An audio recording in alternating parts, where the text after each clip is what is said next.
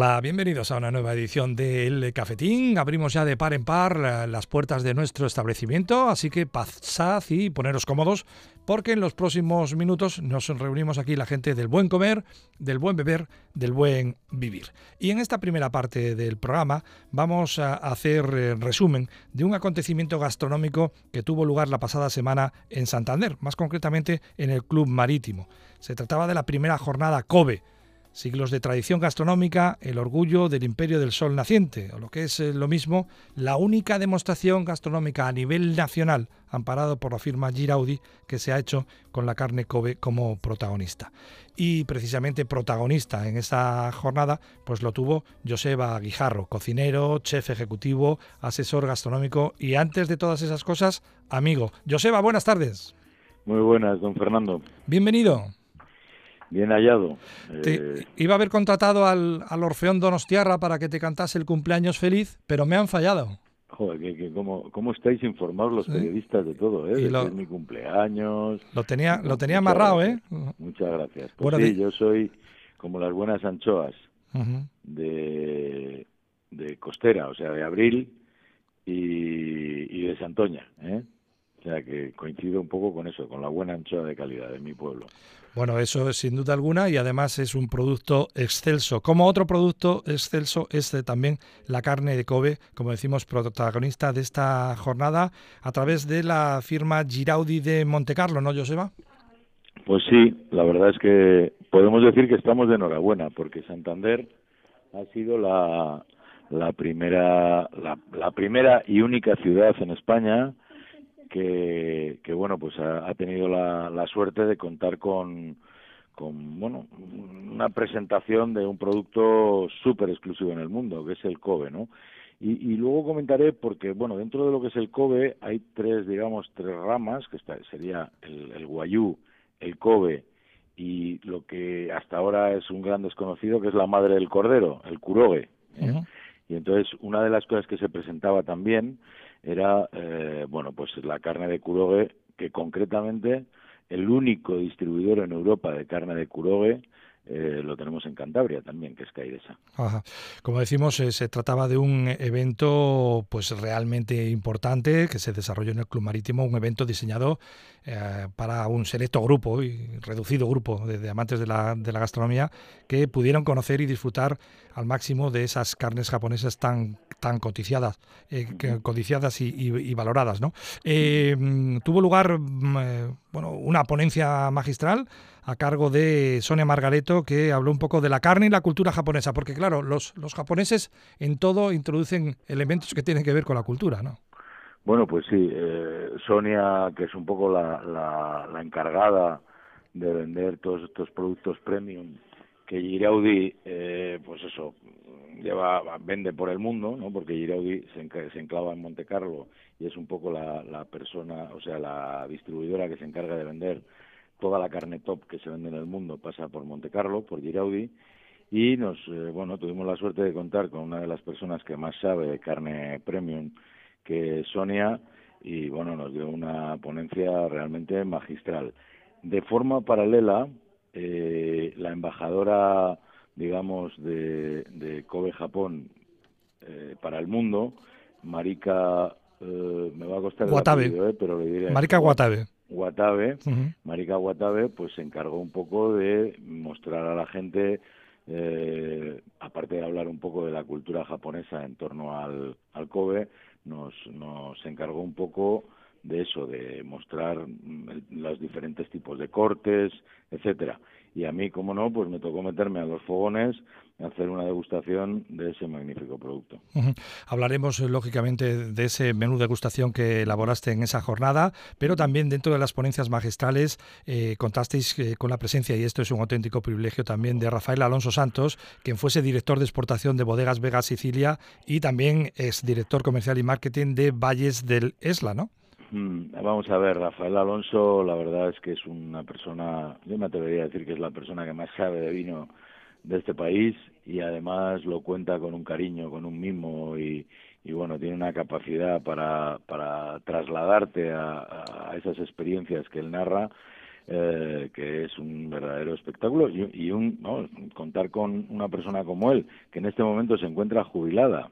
Pero como supongo que mucha gente sabe eh, Valle del Esla que es también un, un, criadero un cebadero de bueyes en, en León eh, es propiedad de la Sicilia, ¿no? Y aparte de, de vinos, es un gran conocedor del mundo de, de la carne, ¿no? Intentamos eh, hablar un poco, pues, pues eso, de, qué características en común tienen las carnes de calidad en España y las carnes de calidad en Japón, ¿no? De mm. hecho, mm, contamos también con la presencia de, de dos de nuestros ganaderos en Galicia y, y, bueno, al final todo es muy parecido, ¿no? Con kimono o sin kimono o con un tipo de raza u otro, pero todo lo que es el producto de calidad, el producto de calidad es algo eh, pues eso, que mm, coinciden prácticamente en todos los lugares donde se produce algo de suma calidad, las inquietudes, los problemas, las, eh, la, pasión, etcétera, de, este tipo de productores, pues al final te das cuenta de que es la misma, ¿no? Sea en Japón o sea en Cantabria. Bueno, después de esas dos eh, clases eh, magistrales eh, tuvo lugar también una mesa redonda en torno a la carne japonesa, los sabores, texturas y como bien dices, pues tuvisteis la oportunidad de que Marika Guatabe pues hiciese esa demostración de diferentes cortes de carne. Y a continuación se pasó pues a, a tu presencia estelar en esta ocasión con un show cooking, con un menú degustación. ¿Qué es lo que pudieron probar los allí presentes, Bueno, pues preparamos un menú que comenzaba con, con un plato de cecina de buey de Lesla. Y diréis, pero bueno, las jornadas no eran de no eran de Kobe, de, de Guayú, de, de Kuroge, bueno, pues sí, pero también eh, en Cantabria, bueno, no en Cantabria, concretamente en León, pero las piezas han sido maduradas y seleccionadas en Cantabria, vamos a hacer eh, la primera comunidad, bueno, eh, Cantabria va a ser la que mm, la mm, capital, digamos, de la cecina de Kobe en el mundo, porque vamos a producir la primera cecina eh, de Kobe que se va a producir en el mundo, que yo creo que tendrá, hasta ahora no somos conscientes, pero tendrá repercusión, ¿no? Porque el, el Kobe ya por sí es un producto sumamente vamos conocido y, valorado, eh, pero hasta ahora la versión cecina, es, digamos esa fusión eh, japón-leonesa, pues hasta ahora no se había llevado a cabo, ¿no? Hay que tener en cuenta que la importación de producto como el Kobe, el Kuroge y el Guayú siempre se realiza sin hueso porque, bueno, pues se, se envasa al vacío y demás y el hueso puede generar problemas, ¿no? Pero eh, aquí en Cantabria, en Caidesa, hemos conseguido, eh, bueno, pues madurar casi cualquier cosa, ¿no? Y en este caso el, yo voy viendo la evolución del producto y creo que podemos estar ante un producto espectacular. Bueno, pues esa cecina de buey, de sorpresa también, en el inicio de ese menú degustación, ¿qué, ¿con qué continuó? Bueno, pues vamos a ver, como el menú más o menos por persona contaba con unos 250 gramos de, de carne japonesa, estamos hablando de carnes que rondan los 400 euros el kilo, o sea que era un buen una buena cantidad de carne por menú, pero como, no, no queríamos que nadie se quedara con hambre, pues combinamos, el primer plato era muy japonés, combinamos un poco esas laminitas de carne con arroz, hicimos un nigiri eh, de Kobe, una especie de, de rollito de sushi y arroz con un tartar en la cúpula al, estilo huevas de salmón y una pequeña lámina tibia de carpacho de, de Kobe. Así comenzamos. Continuamos con eh, una sopita. Ya sabéis que los, la, pasta es un invento de los de los eh, asiáticos, no de los no de los italianos. Pues bueno, pues yo intenté reproducir a mi manera, evidentemente. Seguro que Marika eh, la la embajadora japonesa pues, les, les sabría muy extraño, ¿no? Como nos sabe a nosotros una tortilla de patata en Argentina, pues que nos sabe raro seguro, a no ser que lo haga un gallego. Y eh, bueno, pues preparé unos noodles con una sopita de lemongrass, eh, setas y, caldo de, de rodilla de rubia gallega. Y en esa sopita pues iban también unas láminas de, de Kobe, muy finitas que prácticamente se cocían en la, en la propia sopa. De ahí ya pasamos a, a un taco de, de curogue con, que acompañamos de unas alcachofas confitadas y terminamos, como no podía ser de otra manera, con unos mochis. Yo hubiera hubiera preferido terminar con una tarta de queso, pero bueno, esto de terminar con unos mochis de mango, coco y piña asada, pues creo que era como mucho más mucho más japonés, ¿no? Le dábamos un poco, eh, bueno, pues le dábamos un poco esa esencia asiática, ¿no? Bueno, pues eh, la verdad es que después de un acontecimiento gastronómico de este nivel y a la espera de esas buenísimas noticias que nos pueden llegar de la mano de Caidesa, eh, recordemos una vez más, Caidesa es una de las eh, pocas empresas seleccionadas a nivel mundial y que está autorizada por Kobe, por Kobe bueno, como sobre esto hay mucha controversia y se, hay una leyenda urbana que dice que no se puede vender Kobe Japón en España, yo animo a la gente, tengo el número de el número de autorizado Kobe Japón mm, en el mundo de Caidesa, que concretamente es el 1238, y si alguien se mete en la página de, de Kobe Japón eh, e introduce dentro de lo que es, digamos, autorizado mundial, con el 1238 aparecerá Caidesa, ¿no? Yo creo que es un, un orgullo, ¿no? Tener una empresa en Cantabria que no solo es un autorizado Kobe, sino que también tengo que dejar claro que el evento del marítimo es el único evento que se ha hecho en, en, mm. España y os podría contar un poco el porqué, no sé cómo andamos de tiempo, ¿no? Pero al final Caidesa eh, pues se ha convertido en, el, en, en, en la empresa que más Kobe vende de España y bueno, pues fundamentalmente por casualidad de la vida, ¿no? Pues, bueno, Caidesa ha empezado a vender a, a grupos muy potentes, donde ha ido, han ido a, a, a comer pues eh, personas profesionales que hacen cosas eh, pues eso no puedo dar datos evidentemente porque son clientes y, y, la protección de datos pero que hacen cosas especiales y tienen clientes muy especiales no que han descubierto Caidesa y desde otras partes de no solo en Cantabria que también tenemos clientes de otras partes de España pues han empezado a comprar Kobe. Evidentemente si compran Kobe estamos hablando de clientes pudientes. Desgraciadamente eh, el único, el único pero, por ponerle un pero, que tienen este tipo de carnes es el precio. Pero bueno, en alguna ocasión merece la pena, aunque no sea un kilo, ¿no? Pero mm, disfrutar de 100, 100 gramos de este producto, ¿no? Para ver qué se puede conseguir eh, con un pedazo de carne, ¿no? Qué cosas nos puede transmitir. De hecho, sabes que estabas invitado al evento, que incluso eh, me hubiera gustado por esos años que hace que nos conocemos y que yo tengo, yo sé que a nivel gastronómico eres un fenómeno y me hubiera gustado que, participaras ¿no? En, esa mesa redonda, pero bueno, ya me encargaré de que te llegue un pedacito. ¿eh? Muy bien. Eh, con Joseba esto no es, esto no, no estoy intentando. no, fíjate, lo hacemos, lo hacemos, a toro, a toro pasado.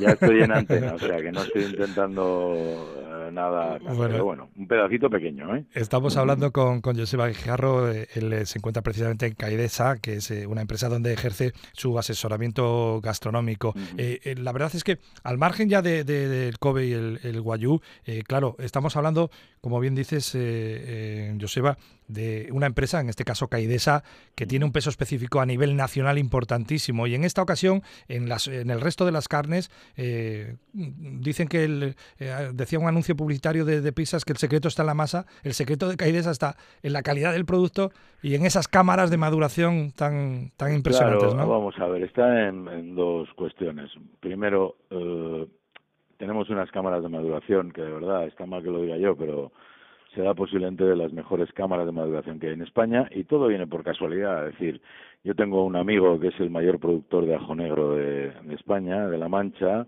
y aparte de eso tiene una empresa de frío. Y claro, el ajo eh, el ajo requiere también, como la carne, de unas maduraciones muy concretas. Y entonces conseguí convencerle, digo, oye, que nosotros no vamos a hacer ajos, ven una cámara diferente, ¿no? y eh, lo conseguimos. Y por otro lado está en el origen. ¿no? A mí me gustaría que la gente viera vídeos de algunas de nuestras vacas.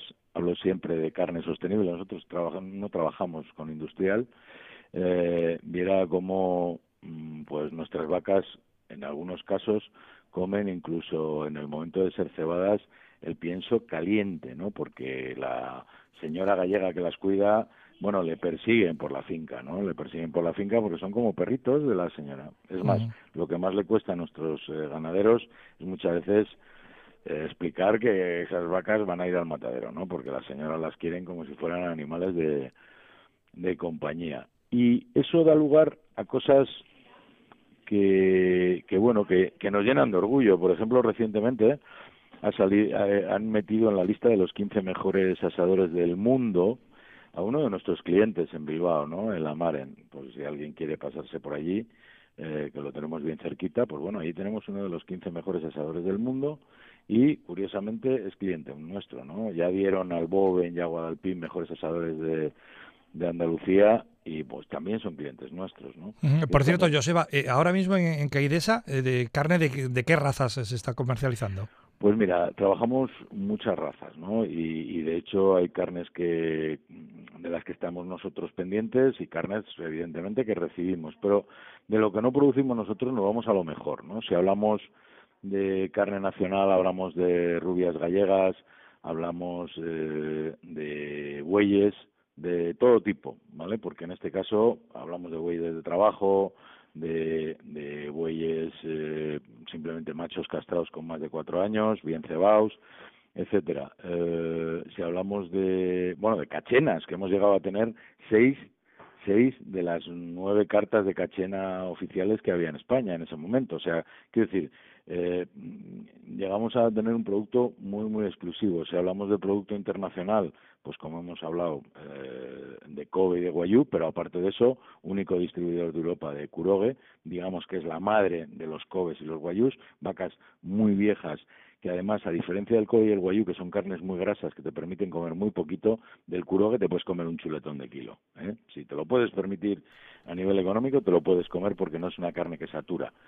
Eh, y luego a nivel internacional, bueno, trabajamos con los mejores mataderos de Irlanda, con los mejores mataderos ingleses, con eh, trabajamos el Black Angus americano de pero 100% pura raza, Black Angus de Criston Farm, que es el Ferrari de los Black Angus. O sea, lo que hemos decidido es salirnos un poco de la de la guerra de los precios para entrar en la guerra de las calidades. Cuesta mucho más hacer los clientes, pero es un cliente muy fiel y cuesta muchísimo menos perderlo. Mm, está claro. Como decíamos, eh, Joseba Guijarro, cocinero, chef ejecutivo, asesor gastronómico, además de esta labor a la que estamos haciendo referencia, Joseba, ¿continúas eh, ligado al Grupo Pasiegos? Sí, allí estoy, llevando un poco la dirección gastronómica y, bueno, ya prácticamente tengo arrancado, faltan cosas, pero prácticamente al 100% el, el Palacio de los Acevedos, eh, que está funcionando estupendamente, ha tenido un rendimiento. Este año ya daremos unas cuantas bodas. El, el restaurante gastro estaba, bueno, hay que llamar para reservar porque si no lo tienes complicado. Y, bueno, pues ahora empezaré a hacer un, un, restyling, ¿no? Que dicen en los coches de del resto de los de los hoteles, ¿no? Como es el como es el Villa Pasiega eh, y como es el, el, Hotel Pasiego. Bueno, el Hotel Pasiego hay poco que tocar, ¿eh? porque a la gente le encanta eh, la venta de quesadas, de la venta de sobaos, etcétera. Y bueno, pues eh, también, también, eh, bueno, pues hay una nueva adquisición que, bueno, prefiero no adelantarlo mm. ya, se adelantará, pero bueno, está en la, está en la misma recta. Si hubiese que definir un poco el, perfil de la, de la cocina en el Palacio de los Acevedos, eh, Joseba, pues Joseba Style.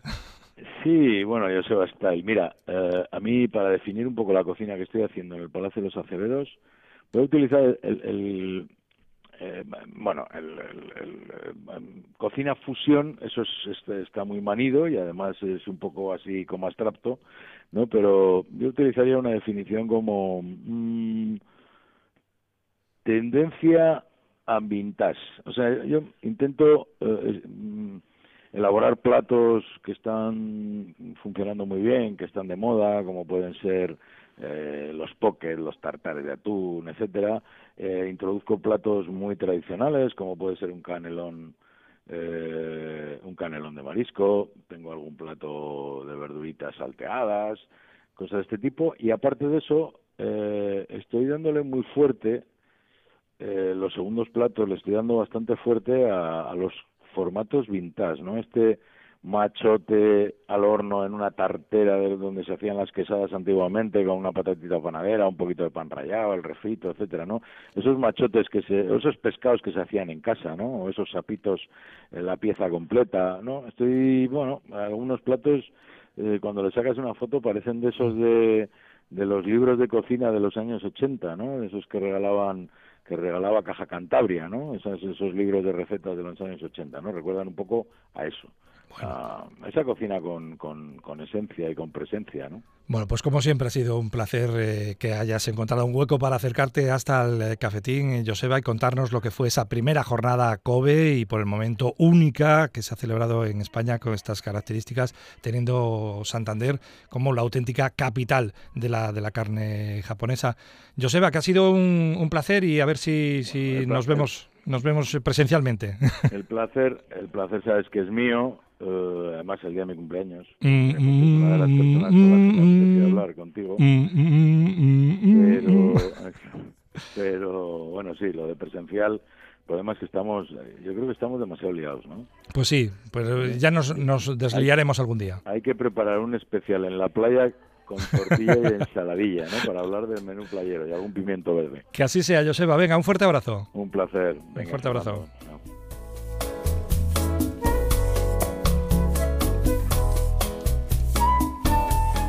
Bueno, pues eh, así de bien, ¿eh? ha ido la primera parte de nuestro programa con Joseba Guijarro, que siempre nos cuenta cosas eh, pues realmente muy, muy interesantes. si te gusta, quédate con nosotros, porque tenemos más cafetín, pero ahora te ofrecemos la noticia gastronómica del día.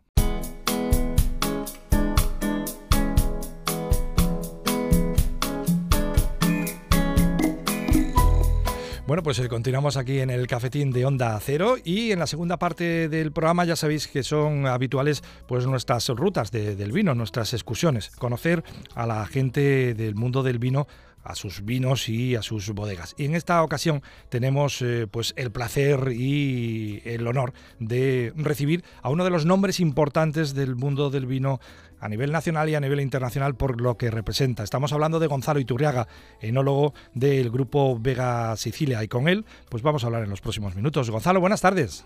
¿Qué tal, Fernando? Buenas tardes. Eh, la bodega importante, yo me importante, la verdad. Bueno, la bodega es la que es verdaderamente importante. Bueno, cuando, cuando alguien trabaja para una marca como esa, yo creo que, que también eh, pues se dota de, de, importancia y de responsabilidad, que luego de eso, de eso hablaremos. Como decimos, Gonzalo Iturriaga es enólogo del grupo Vega Sicilia, pero nosotros eh, vamos a hablar en concreto de una de las, de las bodegas que pertenece al grupo, como es la bodega Alión. Gonzalo Iturriaga, enólogo, ingeniero agrónomo, agrónomo también. Mm, Gonzalo, eh, permite a la gente del cafetín, a la gente de Onda Cero, que te conozca un poco más. Eh, aunque me da la sensación que de, raza le viene al galgo, eh, ¿por qué y desde cuándo dedicado a esto del vino? Bueno, me dediqué por casualidad. La verdad que yo estaba haciendo agrónomos. fui, bueno, todo el mundo me empujaba para ser médico, mi abuelo fue médico pero un, doctor me dijo, pero tú, hijo mío, tienes de verdad vocación y la verdad es que no la tenía y me metí en agrónomos pues como segunda opción. Y ahí en la carrera pues no, no era mal estudiante, pero pero no sabía qué hacer con mi vida. Y tuve la suerte de irme a hacer unas prácticas a Riscal y a partir de ahí con gracias al director técnico a Paco Mesa pues me fui a Francia a estudiar y a partir de ahí que estuve dos años de máster en Montpellier y, entre Montpellier y Burdeos pues, pues ya a partir de ahí me dediqué al mundo del vino que, sin duda es el mejor el mejor de los mundos. Me imagino que mientras estabas eh, adquiriendo esta formación eh, Gonzalo eh, un chaval joven conociendo algunos de los templos del vino claro ni por la cabeza se te pasaba que tú en un futuro ibas a tener la responsabilidad en el grupo Vega Sicilia claro siempre es un sueño, porque cuando estás cuando estuve en Burdeos haciendo prácticas, pues pues te ibas a Margó, a Petrus, a Fillac, a probar uvas escondidas y, siempre imaginabas que, joder, a ver si algún día podría acabar en, en pero era como un sueño, no, no, no, no, no, era más que un sueño y la verdad es que he tenido la suerte de, de acabar en, en el mejor de los sitios, que que se puede estar. Me imagino que, que, ahora con el paso de los, de los años también es obligado, lógicamente, el que mantengas también un ojo en lo que hacen en esas grandes zonas francesas que tú conociste en tu juventud, ¿no? Sí, intentamos todos los años hacer como un viaje o dos viajes técnicos eh, visitando, pues, mira, la semana que viene me voy con, con Pablo y con todo mi equipo a Burdeos, eh, pero sí intentar por lo menos una vez al año salir y ver y visitar eh, otros grandes referentes que muchas veces no tienen nada que ver a, a nivel variedad, pero pero te pueden inspirar pues en en, en formas de pensar, en filosofía, en, en, formas de trabajar. Entonces es, es, importante por lo menos eh, hacer pues una semanita de viajes al año eh, visitando estas grandes estas grandes bodegas. Como estamos, eh, como decimos, estamos hablando de un nombre que es leyenda en el vino, que es Vega Sicilia, pero vamos a centrarnos en, en, en Alión. ¿Cuál es la, la, historia de esta de esta bodega, Gonzalo? Bueno, la, la, bodega nace un poco en la cabeza de Pablo Álvarez como en el finales de los 80. Su objetivo era producir un vino pues más más moderno eh, en, en, en, en a Lyon, que en ese momento era compramos una bodega que se llama Bodegas Liceo, y dejar los vinos más tradicionales en Vega Sicilia.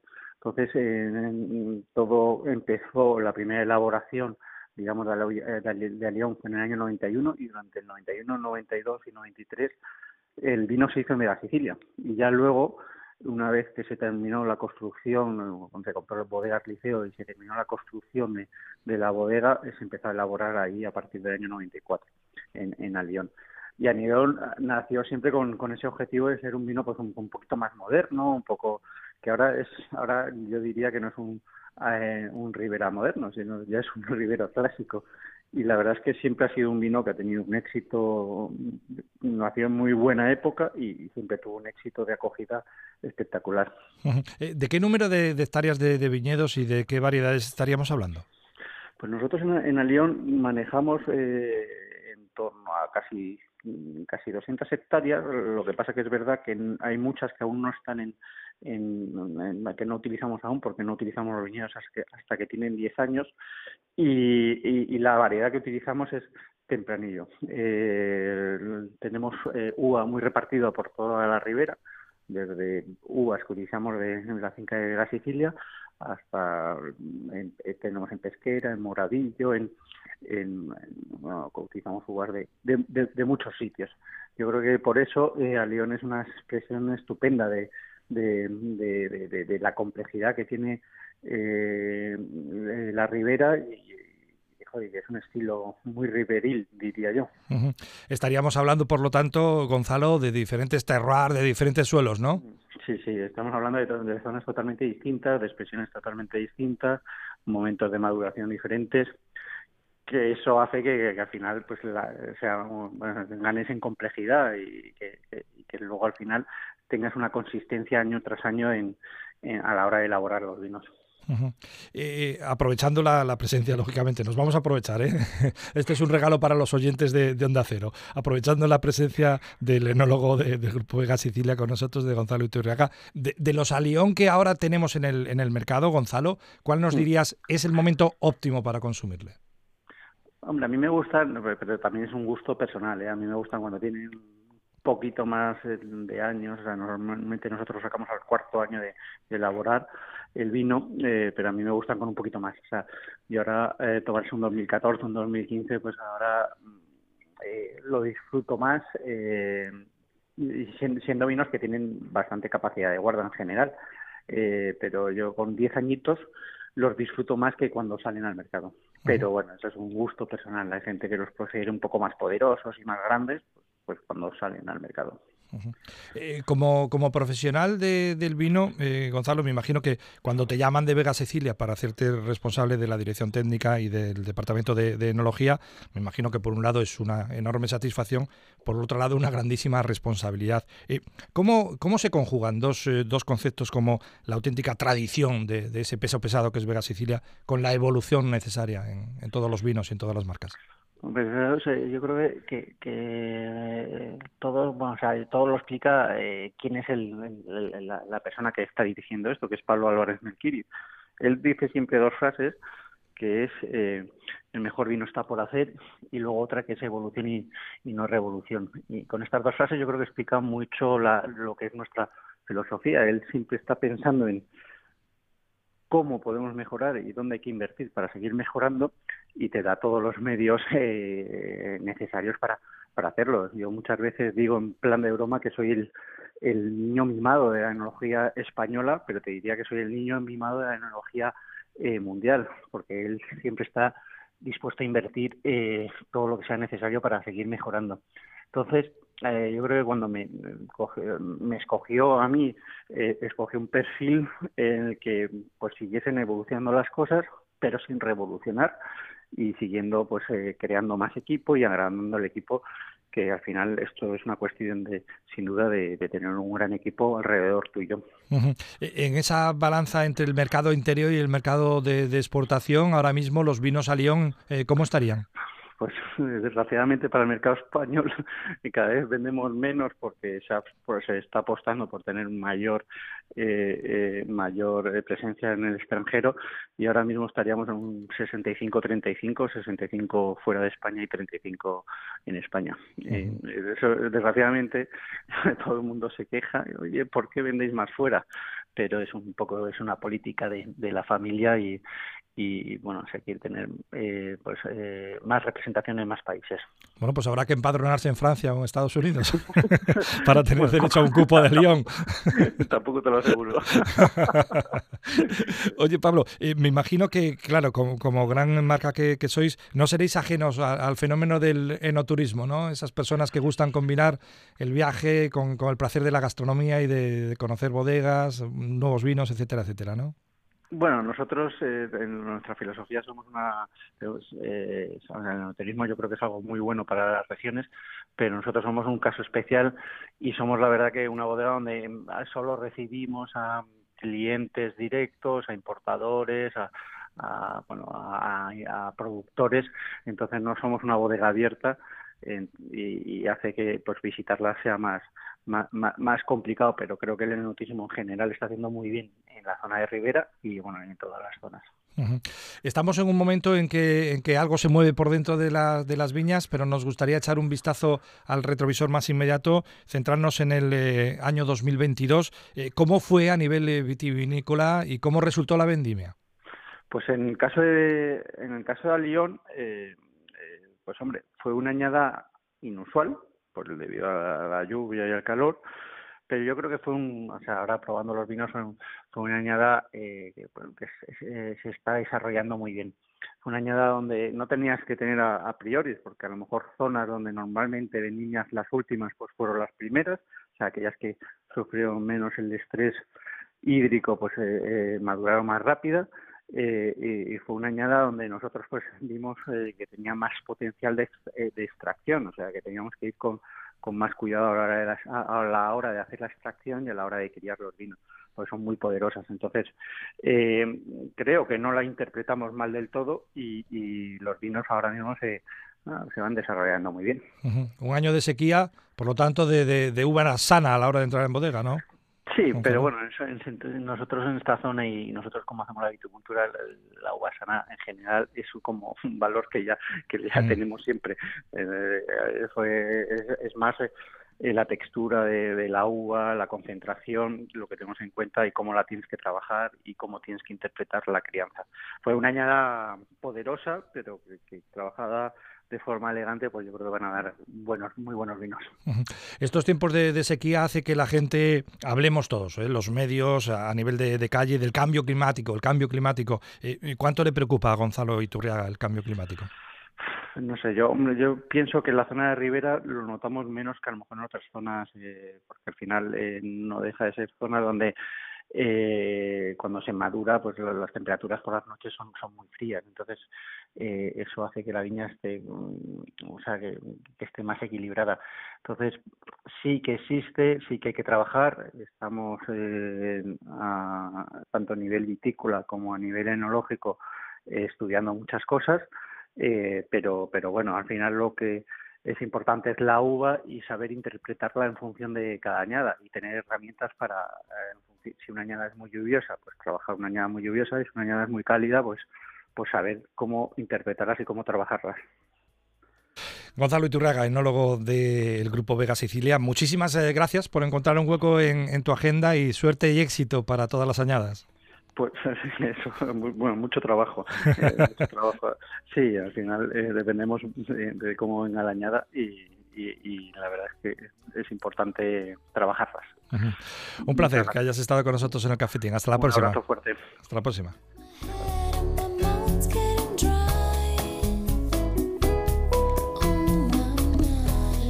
Bueno, hemos eh, conocido un poco más a uno de los eh, grandes nombres eh, del vino a nivel nacional y a nivel internacional, Gonzalo Iturriaga, enólogo del grupo Vega Sicilia. Bueno, pues así hemos llegado al final del cafetín con este buen regusto de los vinos a Lyon. Si te ha gustado, pues esperemos que repitas en una próxima ocasión. Yo me quedo por aquí recogiendo, limpiando un poco el chiringuito. Buen fin de.